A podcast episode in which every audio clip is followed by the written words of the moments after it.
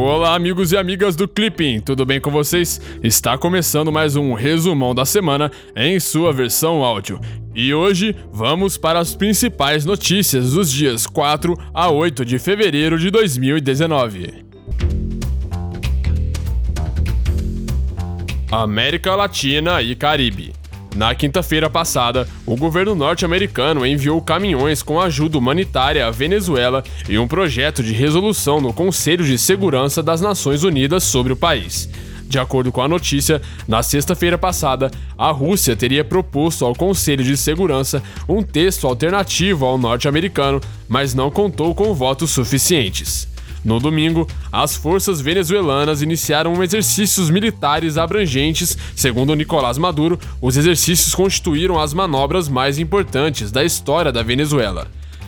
Na segunda-feira, o secretário-geral das Nações Unidas, Antônio Guterres, reforçou sua oferta de bons ofícios para a crise na Venezuela.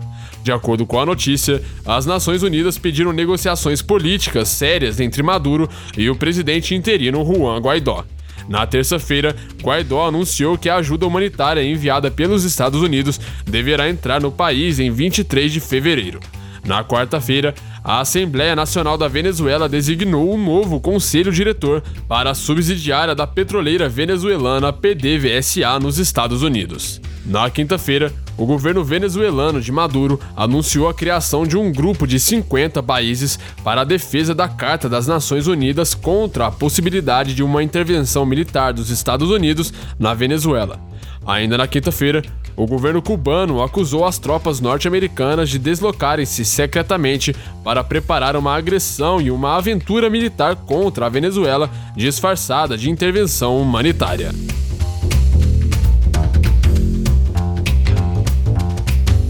Política externa brasileira. Na segunda-feira, o governo brasileiro reconheceu a representante do governo interino venezuelano, Maria Tereza Belandria, como embaixadora do país. De acordo com a notícia, Belandria encontrou-se com o ministro das Relações Exteriores, Ernesto Araújo, e teria discutido possíveis medidas capazes de viabilizar o envio de ajuda humanitária à Venezuela. Na quarta-feira, Araújo participou de uma conferência sobre o Oriente Médio patrocinada pelos Estados Unidos e pela Polônia. Segundo a notícia, a proposta seria fazer uma discussão franca sobre a crise na região, o que seria uma oportunidade diplomática. Ainda na quarta-feira, anunciou-se um general brasileiro, Alcides Valeriano de Faria Júnior, para o Comando Sul, uma unidade que coordena os interesses estratégicos e militares dos Estados Unidos nas Américas. De acordo com a notícia, é inédita a indicação de um brasileiro para a função. União Europeia.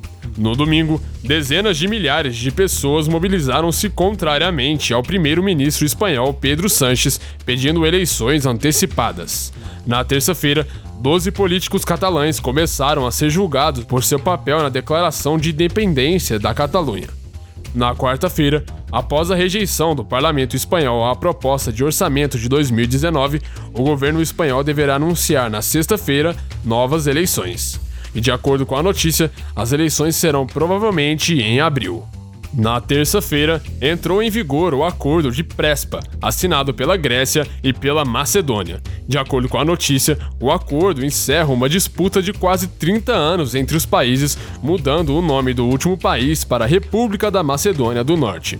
Na quinta-feira, o parlamento britânico votou contrariamente a uma moção de apoio à estratégia da primeira-ministra britânica Theresa May para renegociar os termos do Brexit.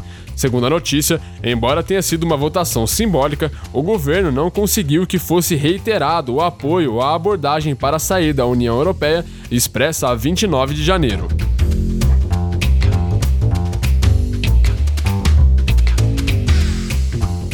Oriente Médio no domingo, o primeiro-ministro israelense Benjamin Netanyahu prometeu congelar o repasse de tarifas alfandegárias à autoridade palestina. Segundo a notícia, Netanyahu teria feito a afirmação após o suposto assassinato de uma jovem israelense por um palestino. Na quinta-feira, o parlamento egípcio aprovou emendas à Constituição que permitiriam ao presidente Abdel Fattah al-Sisi manter-se no poder até 2034. De acordo com a notícia, as emendas incluem uma extensão do mandato presidencial e uma cláusula transicional permitindo outras candidaturas de Al-Sisi.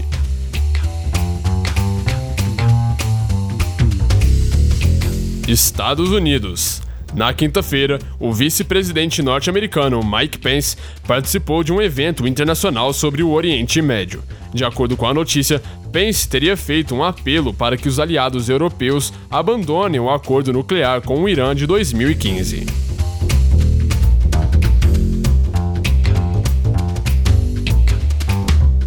Terrorismo.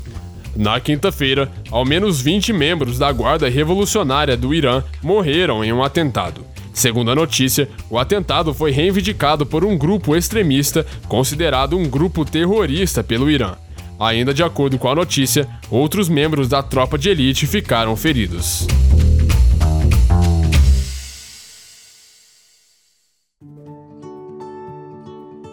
Então é isso aí. Essas foram as principais notícias e atualidades dessa semana. Se você gostou, não se esqueça de deixar o seu feedback aqui na plataforma do Clipping ou então no nosso Instagram, no nosso SoundCloud. E qualquer dúvida, pode entrar em contato com a gente, beleza? Então eu vou ficando por aqui, um grande abraço e te vejo na semana que vem.